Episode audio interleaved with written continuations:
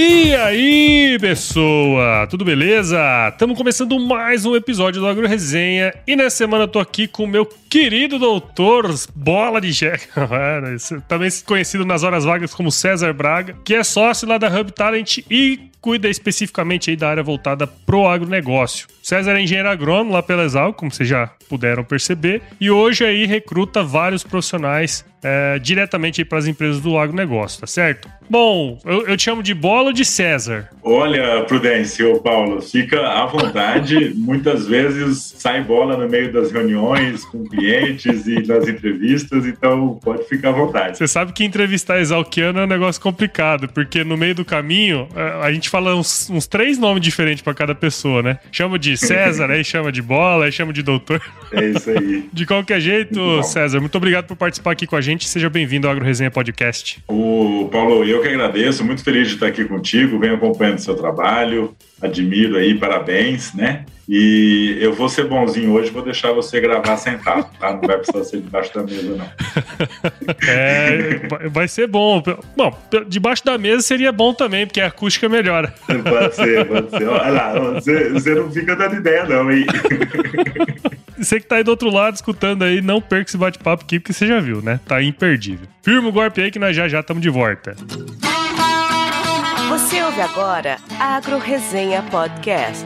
Aqui, a porteira não tem tramela para quem busca se informar sobre assuntos ligados ao agronegócio. apresentação, Paulo Ozaki.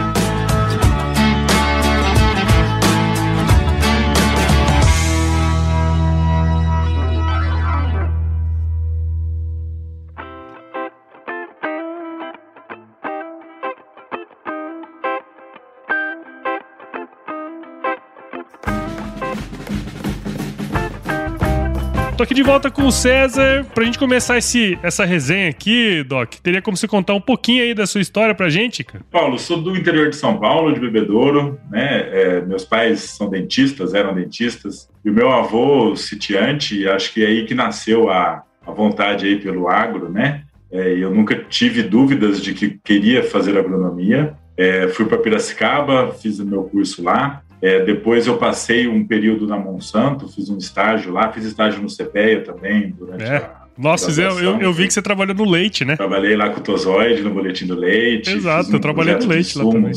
É, poxa, que bacana. Vamos mandar um abraço pro Tozoide aqui também. Tozoide, Tozoide, grande amigo Tozoide. E depois disso, né, quando eu fui para Monsanto para o meu estágio, o Paulo, queria, acho que é legal comentar isso, né? Abriu muito a minha mente aquele estágio que eu entendi melhor como é que é a dinâmica dentro das empresas. Eu não tinha intenção né, de trabalhar na área de vendas de defensivos e sementes, mas eu entendi que aquilo era extremamente importante como aprendizado, como início de carreira, porque as pessoas que eu conhecia, que eu me reportava que estavam em posições de gestão, tinham começado pela base, né, pela área comercial pelo campo, vamos dizer assim, né? É, e isso dá uma experiência muito grande para que a pessoa depois possa trabalhar nas posições de gestão, nas posições estratégicas. E nisso consegui uma oportunidade na Monsanto como RTV, representante técnico de vendas, fui para, para em Bento Gonçalves, no Rio Grande do Sul. Bento Morei lá por dois anos, atendendo é, glifosato, né, Andap e uhum. semente de milho e um mercado muito de cooperativas, de redistribuição, pequenos agricultores, foi um aprendizado incrível. É, depois disso, eu pude trabalhar na área de algodão transgênico na Monsanto, quando teve, tivemos a aprovação do Bolgard lá em 2006. Foi uma posição de back-office que eu trabalhei naquele momento, tipo um customer service, é, uhum. para dar uma referência. E eu percebi que o meu negócio não era back-office. Então foi uma experiência muito rica para eu conhecer o lado, o outro lado da mesa, né? Mas falei, poxa, não é muito a minha praia. E surgiu uma oportunidade através de um, de um colega da Exalc, na verdade de um doutor da Exalc do Pança, provavelmente você conheça ele. E eu fui parar no Banco Rabobank, na área comercial, como gerente de relacionamento, é, atendendo produtores rurais. Então, poxa, foi um desafio muito interessante falar, poxa, o mercado financeiro em agro, né, um negócio bastante conhecido ainda para muitos, né? E eu fui parar em Brasília, trabalhei no oeste da Bahia ali por quatro anos, depois morei em Barreiras por dois anos também, e pude conhecer o Piauí, o Tocantins, então é, foi uma, uma experiência muito interessante que eu provoquei, vamos dizer assim, né, era uma vontade minha, Eu tinha trabalhado com pequenos agricultores, cooperativas e redistribuição no Sul, e eu tinha uma vontade muito grande de conhecer a agricultura em larga escala, a agricultura mais empresarial, vamos dizer assim. Hum. E essa experiência veio muito de encontro com isso. Então foi muito rico, é, novas regiões, novos amigos, né, amigos que a gente carrega aí até hoje. Essa é, transição, essa, esse ingresso na área financeira me permitiu ter uma oportunidade na área de crédito e cobrança e operações estruturadas, quando eu fui para a FMC. Pude trabalhar com cana-de-açúcar um ano, que era um mercado que eu nunca tinha trabalhado. Apesar de ser de bebedouro e ter estudado em Piracicaba, nunca tinha trabalhado com cana. E foi muito legal, porque é um, é um mercado totalmente diferente, né? cheio de particularidades também, usina, fornecedor, cooperativa e etc. Mas eu brinco que o algodão me chamou de volta, né? É, fica com o algodão debaixo da unha ali. E aí eu assumi a gerência de crédito e cobrança de vendas diretas lá na FMC, cuidando de todo o Cerrado, é uma equipe de seis pessoas. Poxa, foi uma experiência muito rica e pude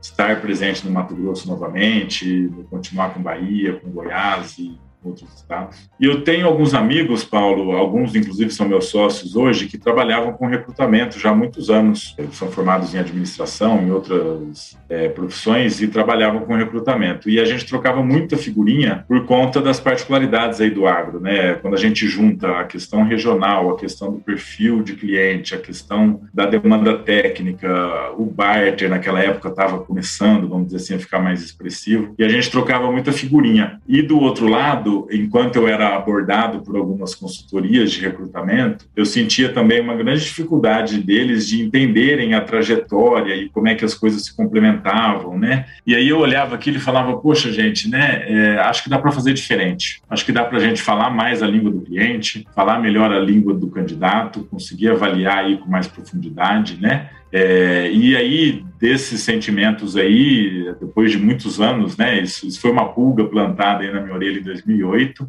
e em 2014 isso virou realidade, né? É, foi quando eu saí da FMC para vir para a Hub Talent. Naquele momento a gente criou uma área de agronegócio que não existia na empresa e começamos do zero aí as prospecções, eu construí a área, a equipe e os processos. E seis anos e meio aí passados disso, né? A gente se orgulha muito do que a gente construiu, todos nós juntos aqui, né? Ninguém faz nada sozinho. E até mandar um oi para minha equipe aqui, que provavelmente vai ouvir isso.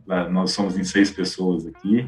E a gente já trabalhou aí nessa jornada, Paulo, com aproximadamente 90, um pouquinho mais de 90 empresas, uma, aproximadamente 400 vagas né, é, trabalhadas, concluídas. E a gente atende o agronegócio a nível nacional a partir do nosso escritório aqui de Campinas, onde eu fico. E são clientes, são empresas aí, né? Então, o nosso trabalho é, é com recrutamento, tá? Nós não fazemos aquele trabalho de transição de carreira. E a gente recruta aí para, poxa, para todos os elos do agro. Quando eu falo da cadeia da indústria de insumos, de sementes, defensivos, fertilizantes, quando eu falo das empresas de máquinas e equipamentos agrícolas, a gente entra na porteira aí trabalhando com diversos grupos agropecuários. A gente sai da porteira trabalhando com tradings de comercialização de grãos, com revendas, com cooperativas. É, segmento florestal também a gente tem clientes. Instituições financeiras do agro, a gente já trabalhou para as principais aí também, né? É, dentro das áreas de agronegócio, que vem crescendo muito também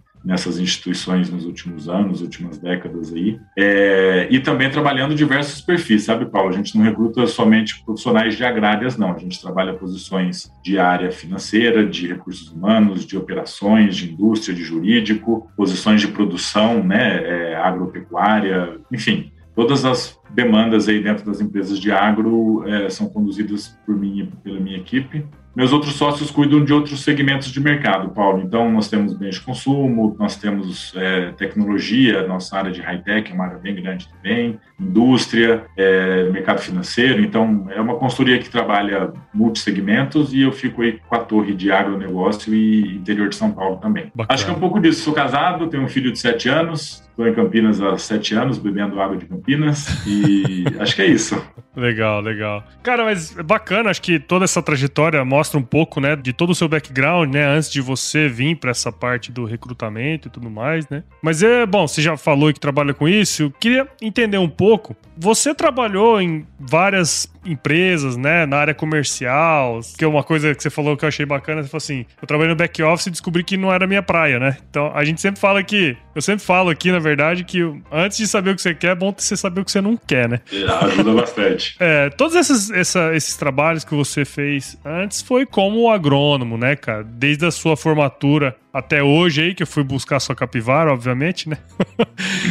já tem quase 20 anos, né, cara? Quando se fala em recrutamento, esse processo de seleção de profissionais e tudo mais, o que, que mudou, cara, nesse tempo todo? Vamos dizer assim, entre o tempo que você foi contratado e hoje que você faz esse processo de, de recrutamento? Ô Paulo, acho que o comentário, é, sem dúvida nenhuma, é, ficou mais online, né? É, as redes sociais entraram muito fortemente nesse ambiente, né? No início não existia um, LinkedIn, por exemplo, e a caderneta de contatos tinha um valor talvez muito maior do que tem hoje, né? Hoje está menos complexo chegar nas pessoas, né, conseguir contatar algumas pessoas. Apesar que no agro, né, comparando um pouco com outros segmentos, acho que tem muita gente mais offline ainda ou que não tem aquela frequência alta nas redes, né? Então é sempre um desafio adicional nesse sentido, seja por questões de conectividade ou pelo estilo das pessoas mesmo, né? Talvez um pouco menos adeptas às, às redes, né? Vamos dizer assim. É, então eu diria que isso é uma primeira grande mudança aí, né? Eu vejo também, né, é, antigamente a gente queria uma empresa sólida para passar uma jornada longa, era muito mais um aspecto que acho que a gente herdou dos nossos pais, isso, né, da segurança, décadas e décadas dedicadas a uma mesma empresa. E hoje eu vejo que as pessoas olham um pouco diferente é, é, é na avaliação de uma oportunidade, sabe? Então, poxa, tem mais uma do propósito, da identificação do propósito, né,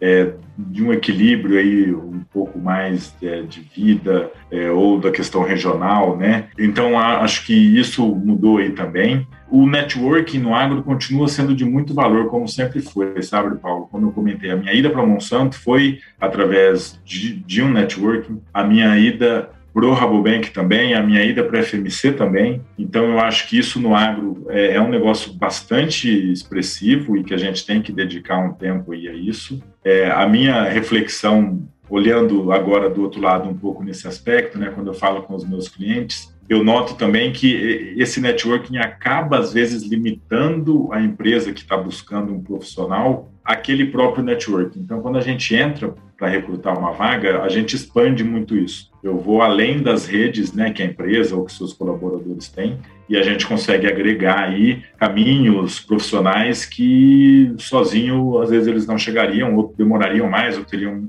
mais dificuldade. Então, ao mesmo tempo que é um negócio muito bom, pode ter armadilha aí, dependendo da forma de olhar, né? É, mas acho que o negócio ficou muito mais online mesmo, né, Paulo?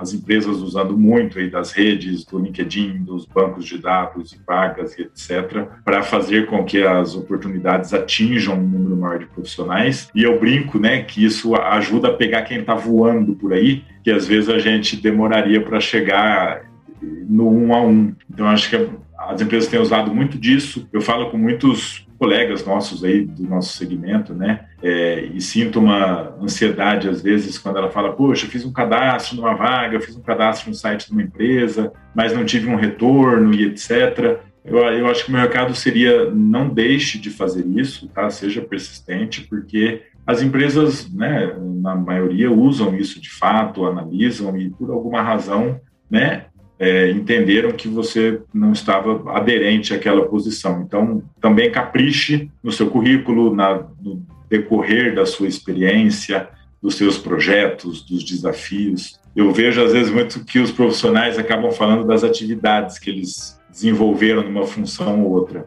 E, muito além disso, é, é, é importante a gente entender, poxa, qual era o contexto quando você chegou naquela empresa, naquela posição? Né? Como é que a área estava? O que, que você promoveu e que deixou a sua marca, né? Para que patamar você levou aquela região, aquela área, aquela função, e não só as tarefas que realizaram, né? Então, acho que a gente conseguindo desde o primeiro contato, né, que geralmente é via currículo ou via cadastro, via texto, que a gente consiga é, é, é, levar isso, né, para frente, para que o outro lado possa. E um outro ponto também que acho importante comentar, né, Paulo? É, vamos lembrar que a gente tem recrutadores trabalhando aquela vaga, né, e o nível de conhecimento, talvez de entendimento que aquela pessoa pode ter das particularidades, das nuances aí do agro, das agrárias, né, é, não é o mesmo que a gente, né. Então também temos que ter isso em mente, né? De permitir que aquela pessoa identifique, né, talvez com palavras-chave aí que o gestor da vaga pode ter passado para ela que eu tenho aderência, né? É interessante esse lance que você comentou aí, César. De fato, quando você pega os currículos, até acho que se eu for olhar algum currículo que eu já fiz no passado, tá isso, né? A gente coloca lá o que a gente fazia, né? e, e, de é fato. A descrição que... da vaga, cara. É a descrição né? da vaga, né, cara?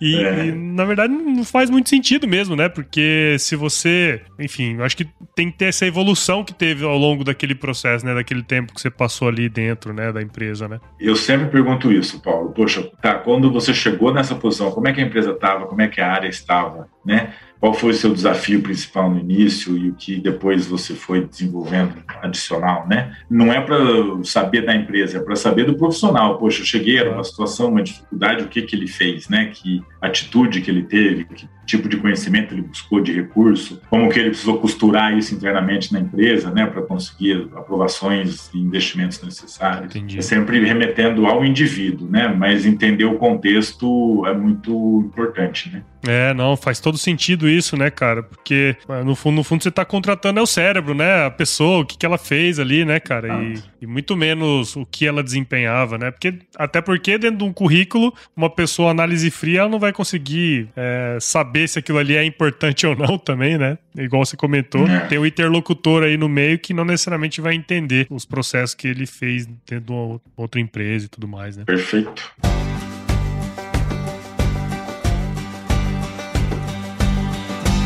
E aí, tá curtindo o bate-papo, cara? Espero que sim. Mas eu tô passando aqui para te dar um recadinho. A missão da Stoller é transformar conhecimento em inovação para a agricultura, gerando valor a todos os envolvidos. Por mais de 50 anos, ela transforma conhecimento em inovação no esforço de impulsionar as culturas a alcançarem seu máximo potencial genético e atingir altas produtividades. E quando se trata de conhecimento, você pode encontrar tudo sobre fisiologia, nutrição e biologia de plantas no podcast Campo On, produzido pela Stoller.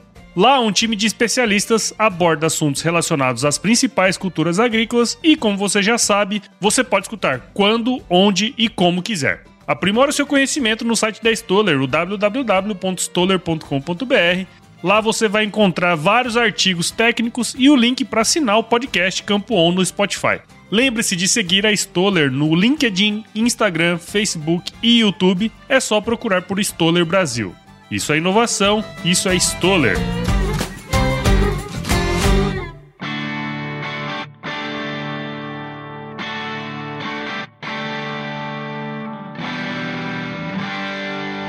E, cara, você comentou na, na, na introdução aí que você trabalha com todos os elos, né, do agronegócio. Quer dizer, você seleciona gente para empresas desde antes da porteira, dentro, né? Quer dizer, para trabalhar ali na operação mesmo das fazendas e também fora da porteira aí a parte mais é, de comercialização, enfim, toda aquela parte de, de prestação de serviço. Existem algumas diferenças entre essas, entre essas empresas, obviamente, né? Mas assim, aqui a gente tem uma galera que escuta o podcast, recém-formado, até, até muita gente que tá graduando ainda, né? Mas aquela galera, a principal é aquela galera que tá já recém-formada e tá no trecho aí rodando. Tem pelo menos 3, 4 anos que tá rodando no trecho, né?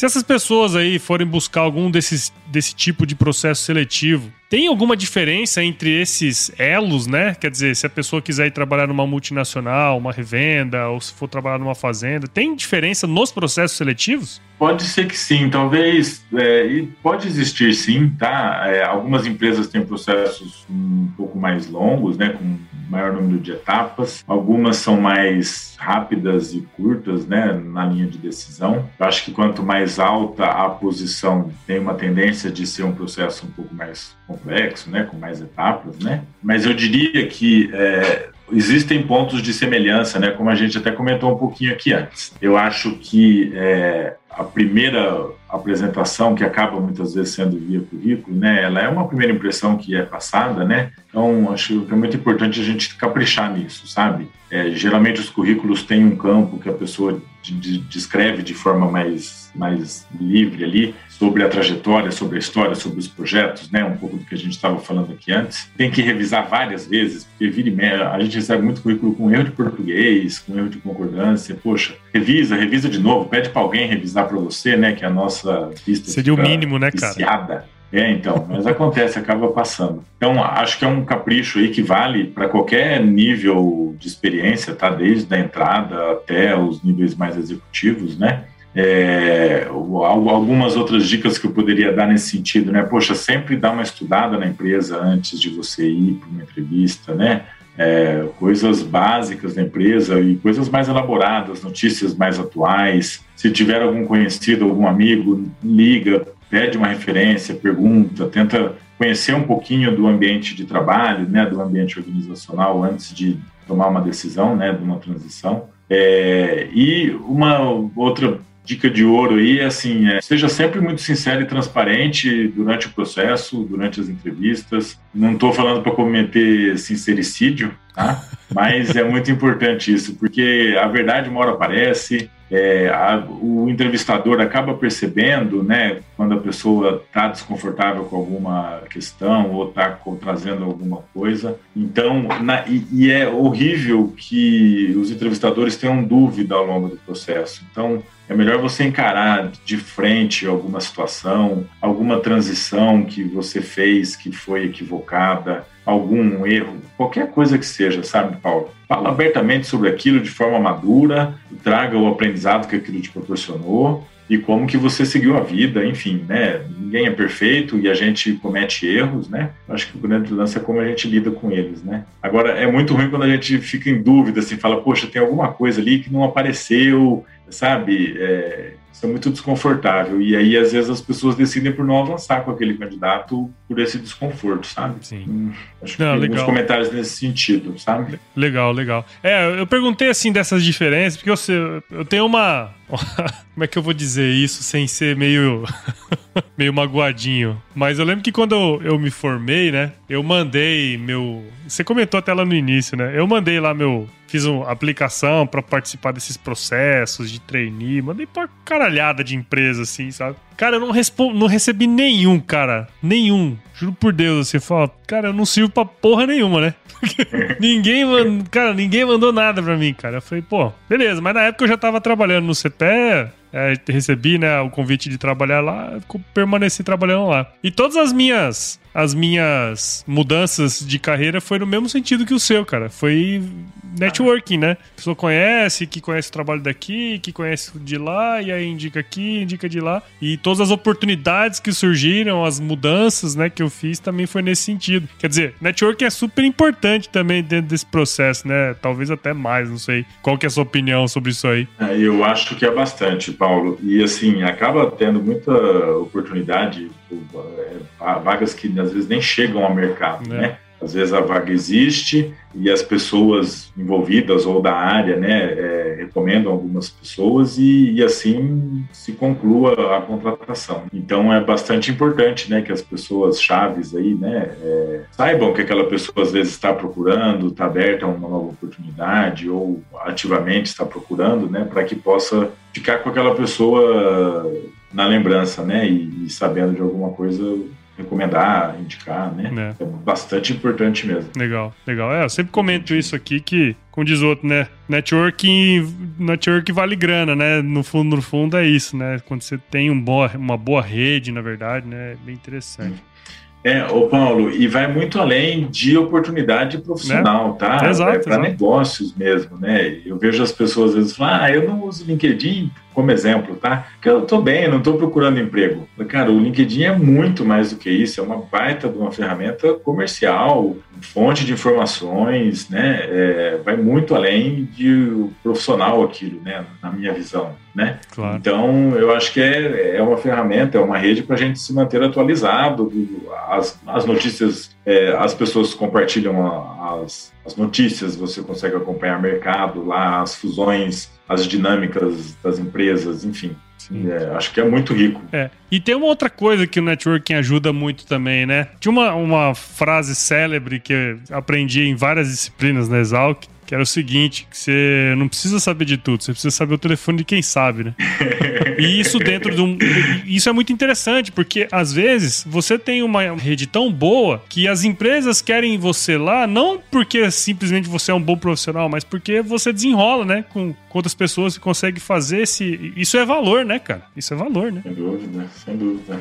Legal. Nós estamos aqui no fim do dia para resolver problema, né, Paulo? É, exatamente. É. se vai ser você, se vai ser seu amigo, é pouco importa, né, cara? Exatamente. Concordo. Exatamente, exatamente.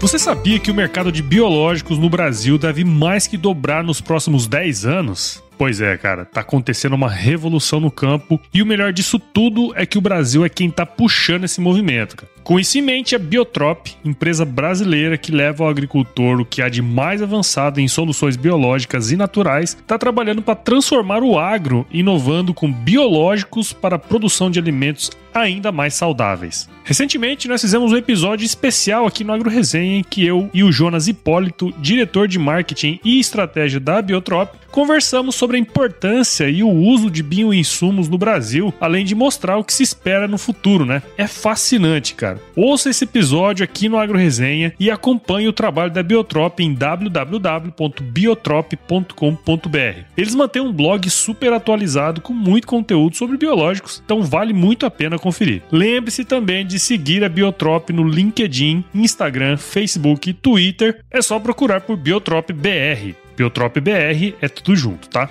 Biotrop Soluções Biológicas.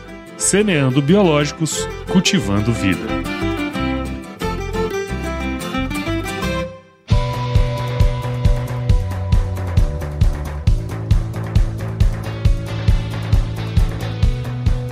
Cara, você comentou é, no, no bate-papo prévio que a gente teve que uma parte hoje quase bem significativa do trabalho de vocês está sendo voltada para as agtechs, né? Para as empresas de tecnologia aí do agronegócio, que, cara, é muito diferente do mundo corporativo tradicional aí, de qualquer um desses elos, né? Seja antes, dentro ou fora da porteira, né? Cara, tem uma gurizada nova aí, fazendo faculdade, se formando em agronomia, é, em outras áreas do conhecimento também, em agrárias, vamos dizer assim. Só que vem esse mundo das agtechs, né, com uma outra pegada em termos de profissional, assim, né? Você tem como falar pra gente um pouco quais são as principais diferenças entre elas? O que que essas agtechs estão procurando em termos de profissional? Como que você tá vendo, enxergando isso aí? Muito bom, Paulo. É, a gente trabalha com diversas aí, tanto nacionais como internacionais, né, que estão no Brasil ou estão vindo em momentos distintos aí também da, da, da fase de negócios.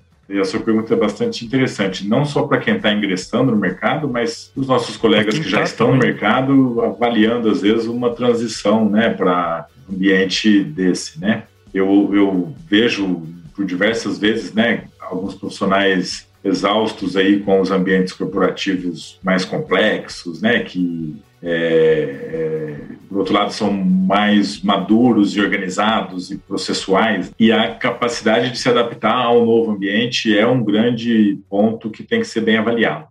Por quê? São empresas menos maduras, né? são empresas menos organizadas. É, o perfil tem que ser muito mão na massa, porque você não tem, por muitas vezes, aquela função, aquela caixinha totalmente delineada. Então, você não pode se incomodar de fazer, poxa, isso aqui não era para eu fazer. Isso não, não tem espaço para isso. Geralmente são novidades, né? São novidades tecnológicas, são novas soluções, novos produtos que essas empresas vêm trazendo. Então, é um ciclo de vendas diferente, é um ciclo de negócios diferentes. Acho que isso tem que estar muito claro também, né? E a pessoa tem que lidar bem com isso. Vai demandar, às vezes, uma persistência maior, uma força, uma perseverança ali comercial mais forte, né, mais acentuada. É, não vai ser às vezes com uma visita, com uma prospecção que você vai fechar um negócio, né, ou quase nunca é, vamos dizer assim. Eu vejo eles avaliando muito o nível de energia, tá? Então, sim, energia alta, as pessoas das agtechs aí querem pessoas que estejam dispostas e com energia para fazer acontecer, para superar todos esses obstáculos aí que a gente comentou um pouco antes, né?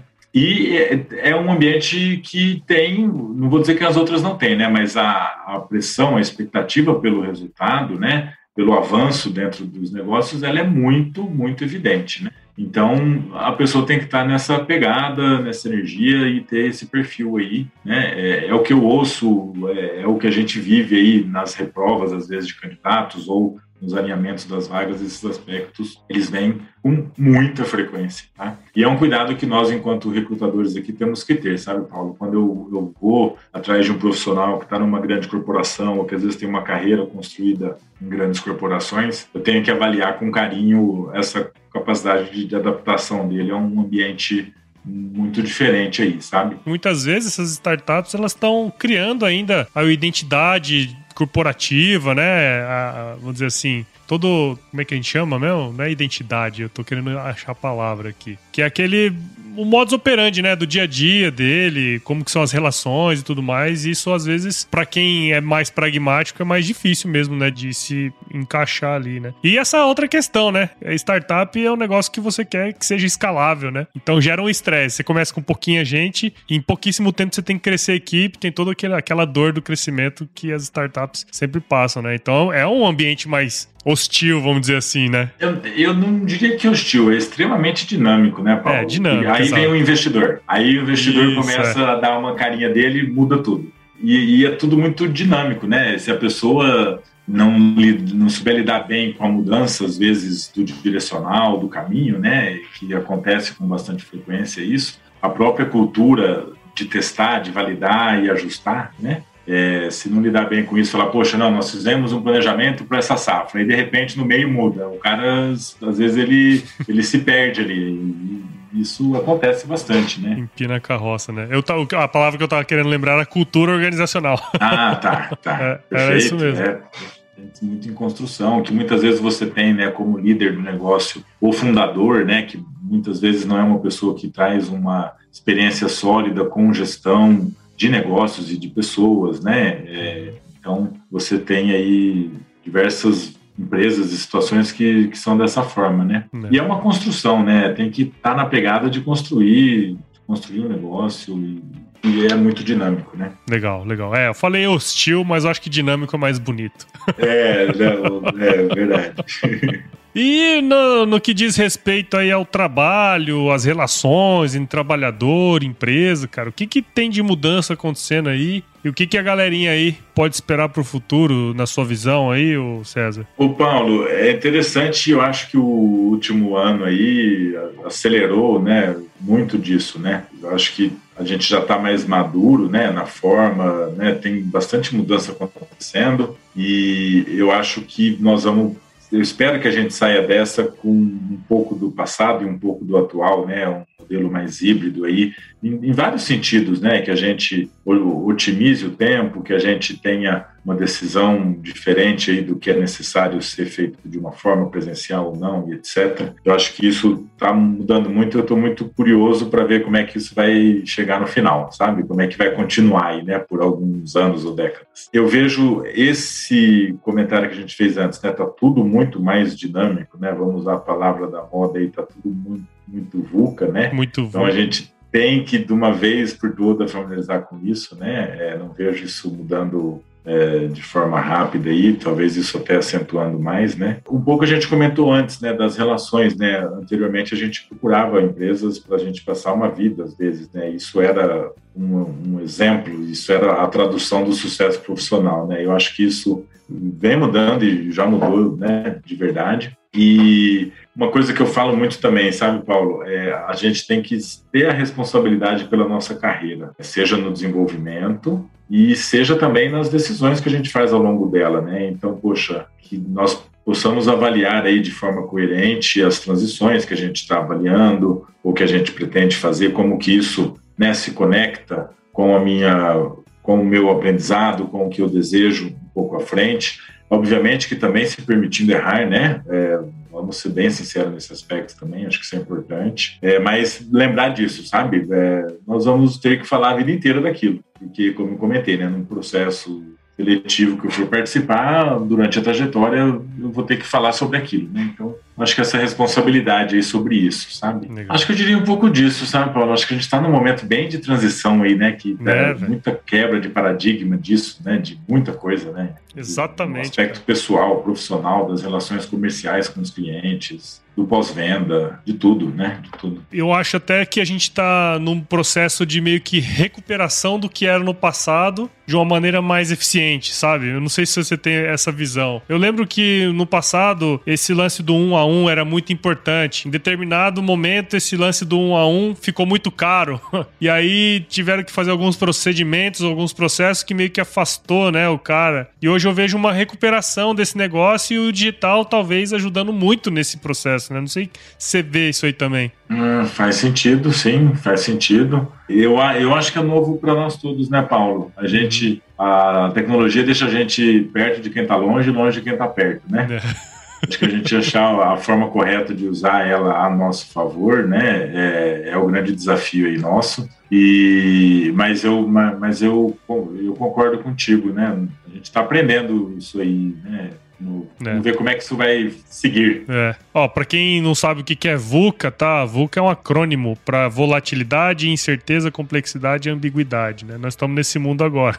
tudo é muito volátil, tudo é muito incerto, tudo é muito complexo e tudo é muito ambíguo, né? E é um período muito difícil não só para as empresas, mas principalmente para as pessoas, né? Porque como tudo muda muito rápido, é, as coisas que são hoje amanhã não são mais, né? E o que a gente. Eu acho que um dos objetivos da gente tá trocando uma ideia aqui hoje é, é, trazer um pouco dessa essência aí, né? De como você se comportar, de como trabalhar para ter uma, uma boa oportunidade, oportunidades, né? Não sei, acho que é um pouco nesse sentido aí também que achei bem interessante a gente bater esse papo aqui, César. Muito bom. Não, eu adorei e muito bom e, e muito rico a gente compartilhar, né, Paulo? Às vezes a gente com, conversa disso isoladamente com um, com outro, né? E, e acho que é importante, né? É, se, se o, o que a gente está conversando tocar alguém de alguma forma, né? Provocar aí alguma é, reflexão, acho que esse é o objetivo, né? E, e a gente ajudar aí de alguma forma nossos colegas, nossos amigos e amigas por aí, né?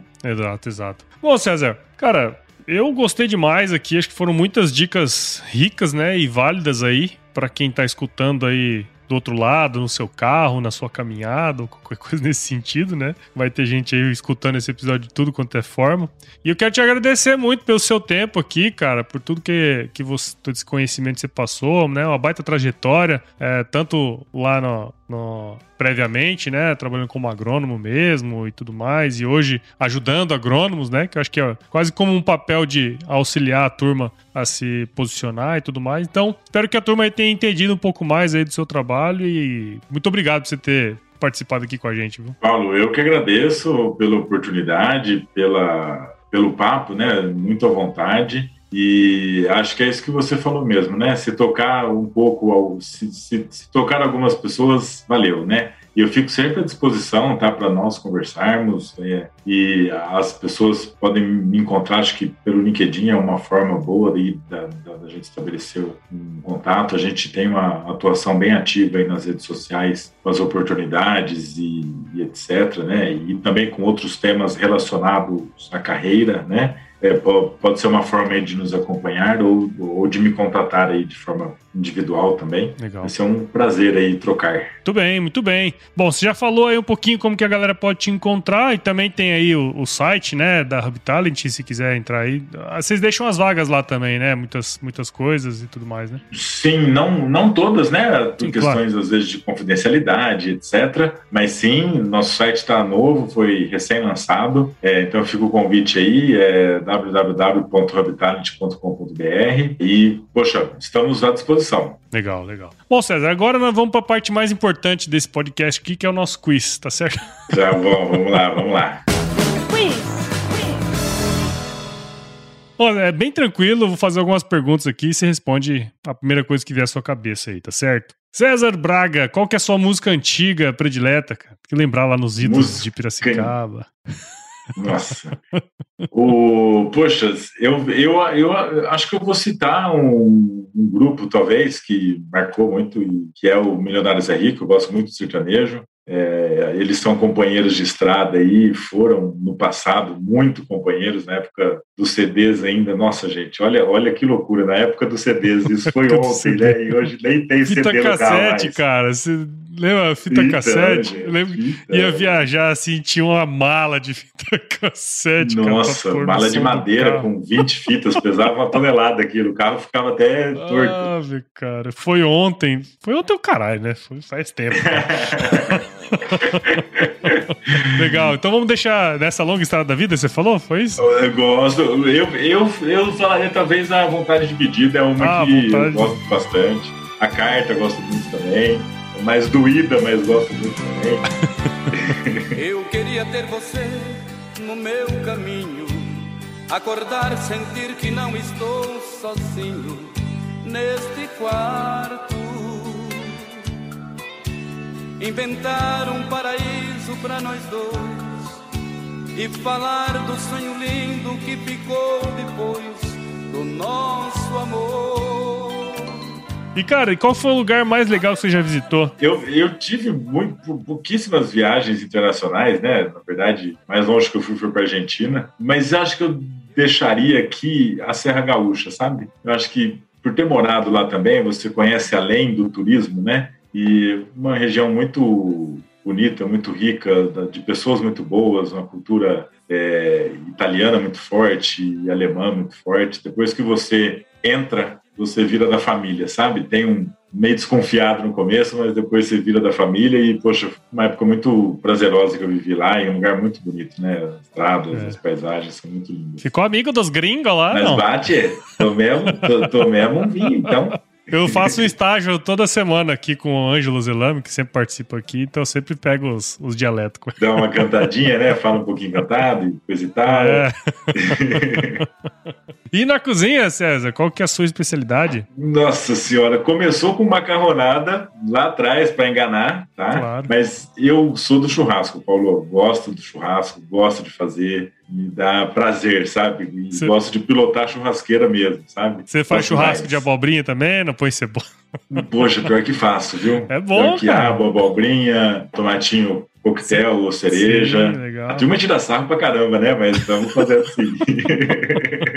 Só não pode mais Heineken agora. mas- Nossa senhora, gente do céu. Eu, eu, eu brinco eu, eu continuo tomando Heineken para comemorar os 364 dias com carne.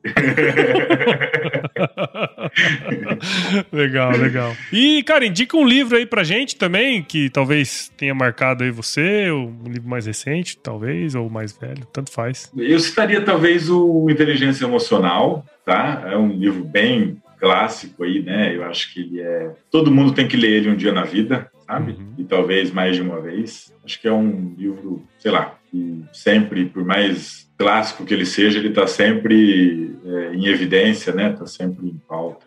Acho que é um Legal. É do Daniel Goleman, um né? Do nosso dia a dia. É. E se você se encontrasse com o seu eu de 17 anos hoje, qual seria o melhor conselho que você se daria, César Braga? Ô, Paulo, sabe que eu me arrependo de pouca coisa na vida, sabe? Que eu tenha feito ou não feito, sabe? Eu acho que eu vivi as fases da vida como deveriam ser vividas. Talvez eu deveria cuidar melhor da saúde, confesso. Mas acho que o lance de se permitir errar mesmo, sabe? Como eu comentei antes, né? A gente é, não sabe o que a gente quer muitas vezes, né? Então, poxa, se permita errar, experimente. E eu fiz isso na minha visão, tá? Então, é, acho que eu falaria isso de novo e talvez ficasse um ano ou dois a mais lá na escola, Paulo. Não sei, viu?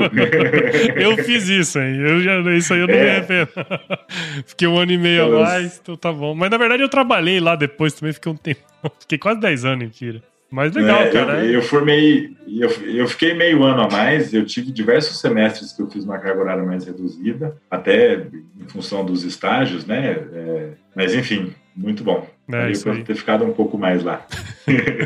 Legal, legal, muito bom. Ô, César, uma última pergunta aqui, só pra gente encerrar mesmo de fato. Você falou que escuta, né, podcast e tudo mais. Você lembra como é que você começou a escutar podcasts? O, a- o- talvez o que despertou primeiro, É, assim. se foi alguém que indicou, você achou, você lembra como é que foi? Olha, e se não me engano, foi de duas formas. Uma, no passado, fazia parte do nosso grupo aqui, uma, uma agência de comunicação, trabalhava muito com RH. E essa naquela época a gente lançou um podcast que eu não é, chamava Aircast, Air de Air, uhum. Air, que era o nome dessa, que é o, que é o nome dessa empresa. Essa empresa existe ainda. Então, acho que eu comecei por lá e, se não me engano, foi na época que o Dindim começou também com o Exalcast. Exalcast. Se não me engano, eu acho que foi mais ou menos na mesma época. Bacana. É, e aí eu, sempre... colocava indo para São Paulo Sim. E ouvia um na ida, um na volta, de vez em quando pulava. Eu acho que os primeiros foram desses, Paulo. Certamente muito atrasado em relação ao, ao primeiro que existiu, mas enfim, na velocidade que tinha que ser para mim. É, não, mas na verdade, assim, é bem recente, né, cara? Assim, o, o podcast é uma mídia relativamente recente, foi, foi criado em 2004, né? Mas eu sempre falo da importância que é a indicação, né? Muitas vezes alguém indica e você vai e escuta. Então sempre falo pra turma aqui que se você gosta do Agro Resenha de qualquer outro podcast, indicar, né, o podcast para um amigo que, que você acha que pode curtir. Então a gente está disponível em todas as plataformas, né, Apple, Google, Spotify, Deezer, Cashbox, uma infinidade de, de agregadores de podcast. A gente está nas redes sociais também, no Instagram, Facebook, Twitter. Tem o nosso grupo do WhatsApp, tem o nosso canal do Telegram. Você pode escrever para a gente aqui se a gente falou alguma besteira, alguma coisa que vocês não gostaram aí, que tá do outro lado. Só escrever para contato agroresenha.com.br. A gente vai ficar muito feliz em respondê-los. E nós fazemos parte da rede Agrocast, que é a maior, mais bonitinha e fofinha rede de podcasts do Brasil. A gente tem vários podcasts do agro que você pode escutar também. E é isso então, César. Muito obrigado de novo. É... Bom, você trabalha aí, vamos dizer assim, no, numa parte bem específica no recrutamento e seleção né, dos, dos candidatos. Eu acho que tinha que ter uma pergunta bem é, séria no final, que essa definiria quem ia trabalhar ou não em determinada empresa. Você sabe qual que é essa pergunta, não? Não. E se chover, precisa molhar a horta? Você tinha que perguntar isso, cara. Se o cara responder que não, aí você, você até pode considerar. Agora você responder que sim, meu amigo. Paulo, sabe que a gente brinca aqui é que o final do processo seletivo deveria ser um boteco. Aí você faz aquela pegadinha do garçom derrubar uma bandeja no colo da pessoa e ver como é que a pessoa reage, reage. como é que ele trata um garçom, sabe? É, é uma brincadeira que a gente faz aqui, mas, cara, a gente se surpreende às vezes, né, com isso, né? Sim, muito. Faz um paralelo com se chover, molha a horta.